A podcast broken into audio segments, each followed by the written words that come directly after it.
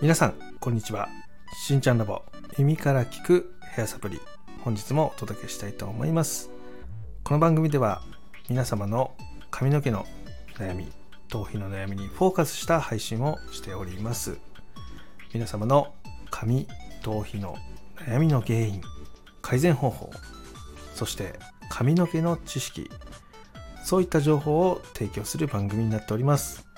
ぜひ最後まで聞いていってくださいね。よろしくお願いします。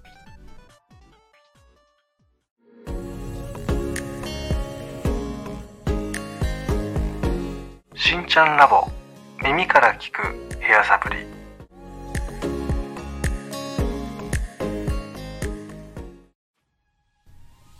それでは本日のテーマはカットの周期について話をしていきたいと思います。こちらね以前にもカットのねその長さの設定みたいな感じでね、えー、お問い合わせいただいた内容に近いんですが、えー、今回ですね皆さんがこうカットする時にですね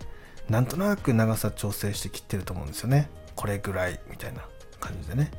でこの時にそのちゃんとその毛先の長さをね決めて切ってもらうことで皆様のカットの感覚カットの周期っていうのは自分で決めることができますよって話をね今日していこうかなっていうふうに思っております。これどういうことかというとですね髪の毛っていうのは大体ね1ヶ月で1センチ伸びるんですね。例えば肩スレスレで切るとですね1ヶ月後にはねもう跳ねちゃってるんですね。跳ねたり広がりが出てくるわけですよ。でこれが肩下になるとその鎖骨の部分までっていうのは髪の毛が跳ね続けます。で鎖骨を超えると跳ねなくなってくるんですよね。でこの流れっていうのが理解できてると自分がカットをお願いする時にどこら辺で切ってもらうことで次のカットの目安時期がどれぐらいなのかっていうのが分かるんですよね。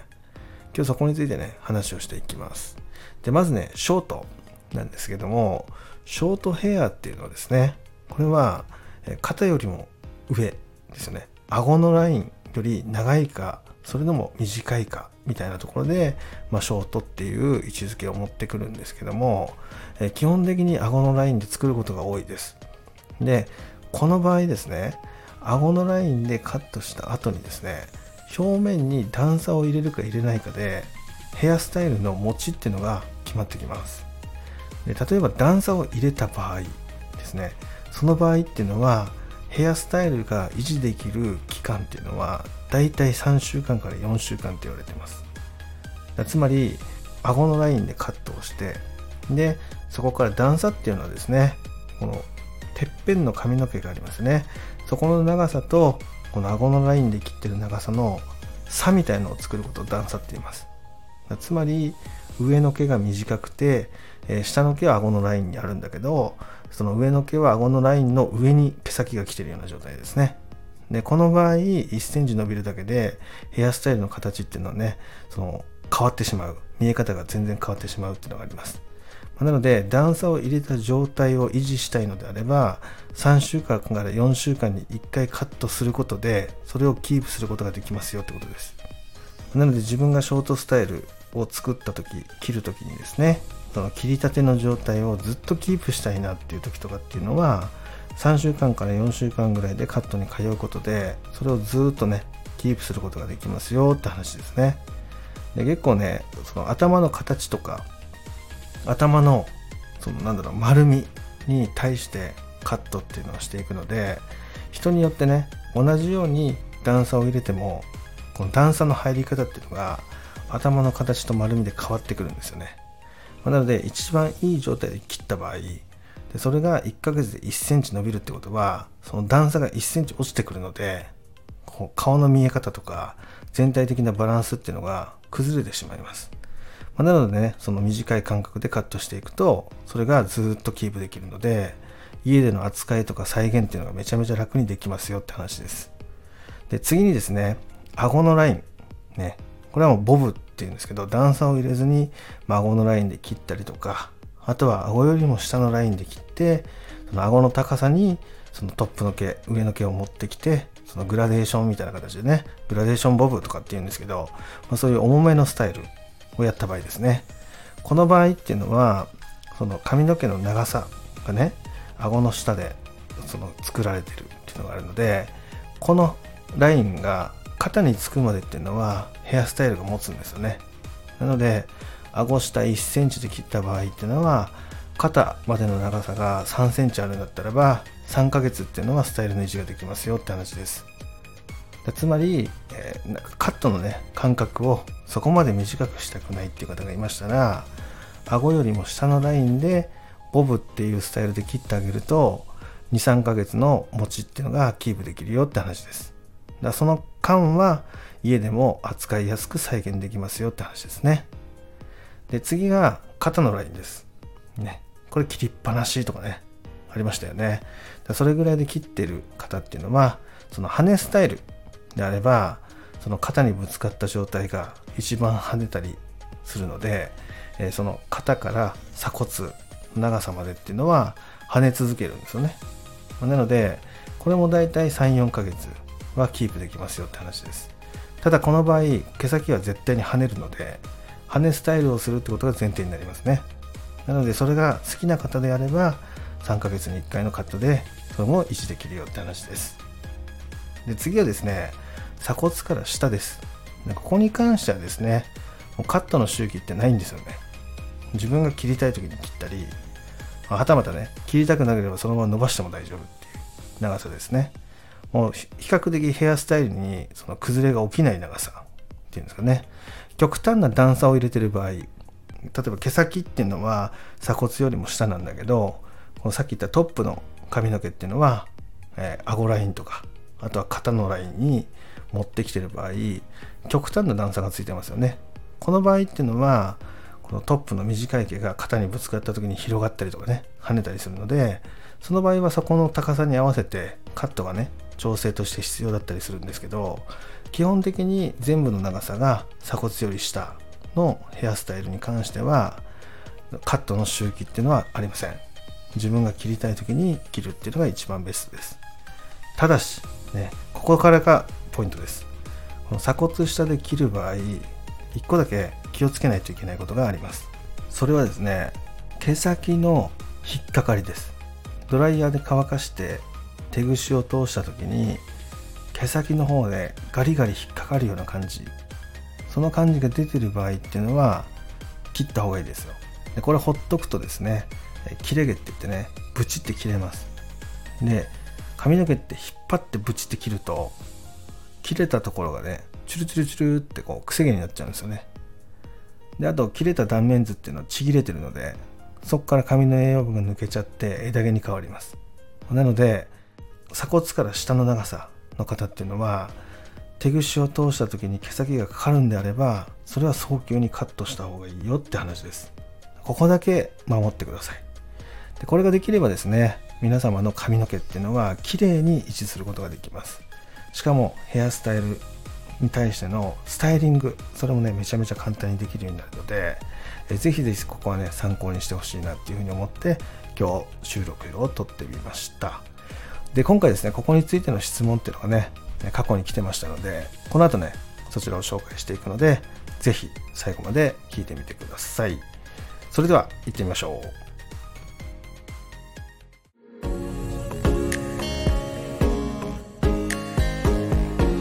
しんちゃんラボ耳から聞くヘアサプリ。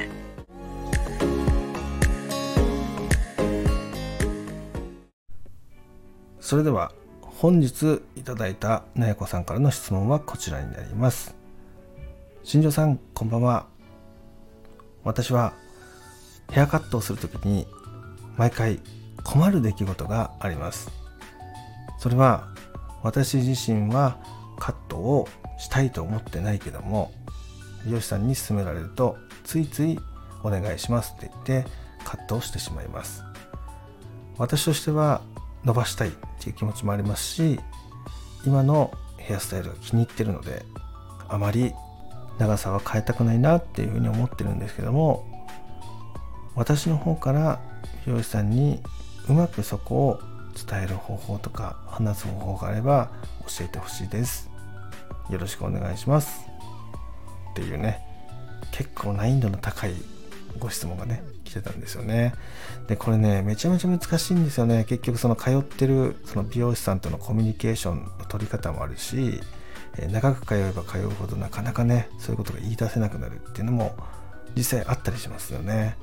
やっぱその仲良くなってねそのお任せお任せとかねそういう風になってきちゃうとやっぱそうやってじゃあ今日もカットしていきますねって言われるとねなかなかいやカットはいいかなって言いづらいみたいなところね結構聞くんですよね実際リアルなお客さんからもね、まあ、なので今回ねそこについてじゃあどういう風にオーダーをすればそこが大丈夫になるのかっていうね観点からちょっと話していこうかなっていうふうに思ってます。でこれね結論から言うとその未来の髪の長さとかヘアスタイルっていうのをお願いする。まあなんとなくでいいです。決めなくていいんでで最終的に例えば、え、胸の位置まで伸ばしたいんですとかできれば段差を入れずに伸ばしたいんですとかっていう大まかなね形でいいので最初に伝えておく。でそこに行くために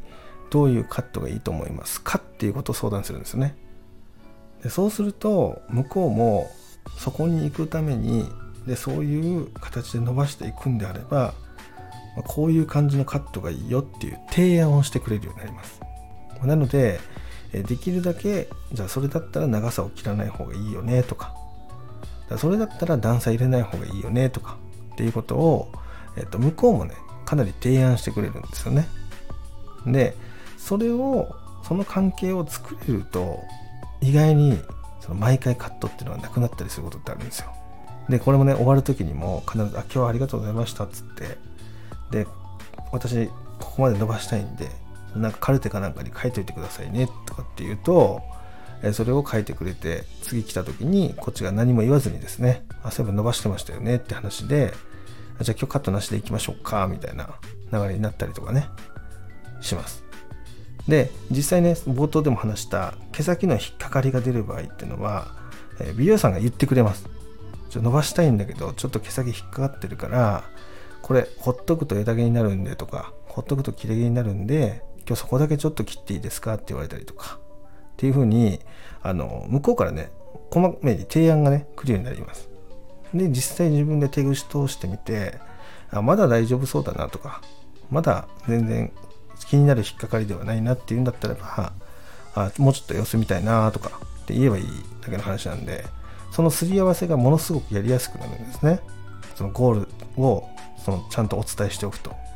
でここがうまく伝えれてないと向こうも今後どうしていきたいのかっていうのは分かんないので今楽にする今扱いやすくするっていう方向でスタイルの提案をしてきますまあ、なので、ね、そうすると毎回カットしましょうっていうふうに言われたりとかして、うん、なんか別にカット必要ないんだけど、まあ言われてるからやっとこうみたいな感じになっちゃうんですよね。自分も決めてないから、ゴールを。だからそこはお互いゴールセットをして、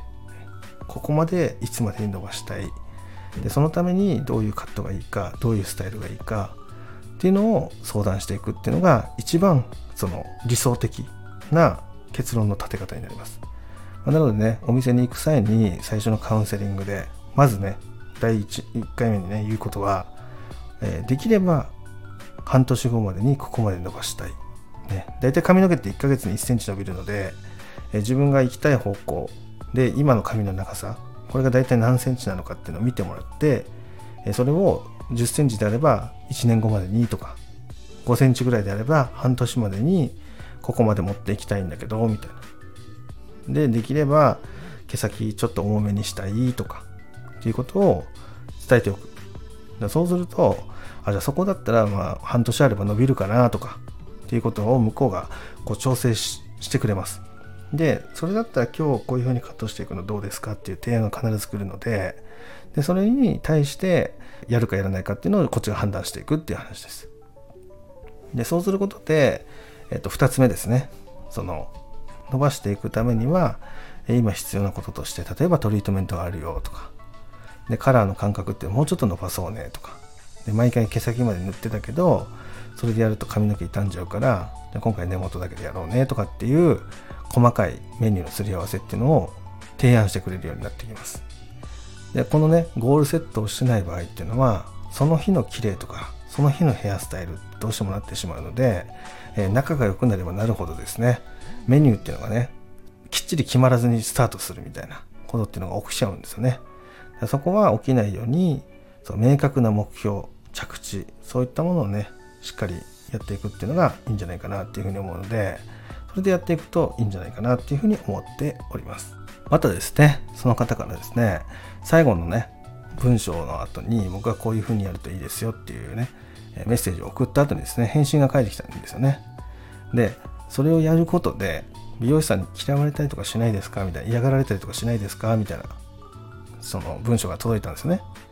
でそこに対して私が返信したのはもうそれで嫌がられるんだったらばお店変えた方がいいですよって話をしたんですよね。でやっぱその美容師さんも別に言われて嫌なことってないんですよ。絶対に。でそれで嫌な気持ちになるもし美容師さんがいたとするならばお客様にね問題があるんじゃなくて美容師に問題があります。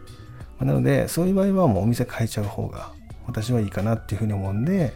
そこも検討した方がいいかもしれないですねって話をしましたね。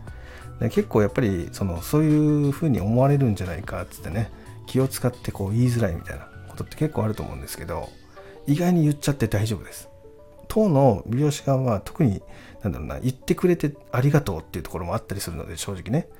なのでそこはあの気負いせず自分が思うことっていうのをしっかり相手に伝えていく。それもねコミュニケーションの一つだったりするのででこれがきっかけでお互い言いたいことが言えるような仲になったりすることもあるんですよね。でその美容師側も気使って今まで言えなかったこととかっていうのが言えたりとか話せたりとか。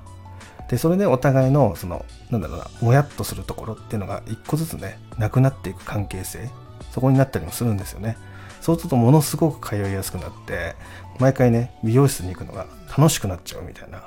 そんなねことにもつながったりします。で向こうからもね、えー、いついつあのご来店お待ちしてますねっていう LINE が来たりとかねそういう本当仲良しみたいな感じになるのでね。そこまでいけると、ま、生涯ね通っていける美容室になるんじゃないかなっていうふうに思うので是非そこはね意見として言ってあげてください。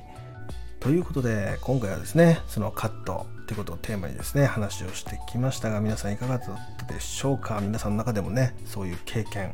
逆にね私はこういうふうにオーダーしてますとかそういうのがあればですねコメント欄やレターまた LINE DM 等で、えご意見ねお待ちしてますのでよろしくお願いします。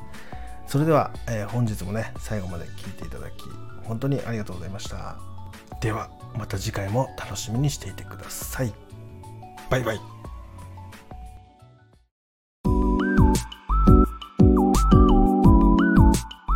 しんちゃんラボ耳から聞くヘアサプリ。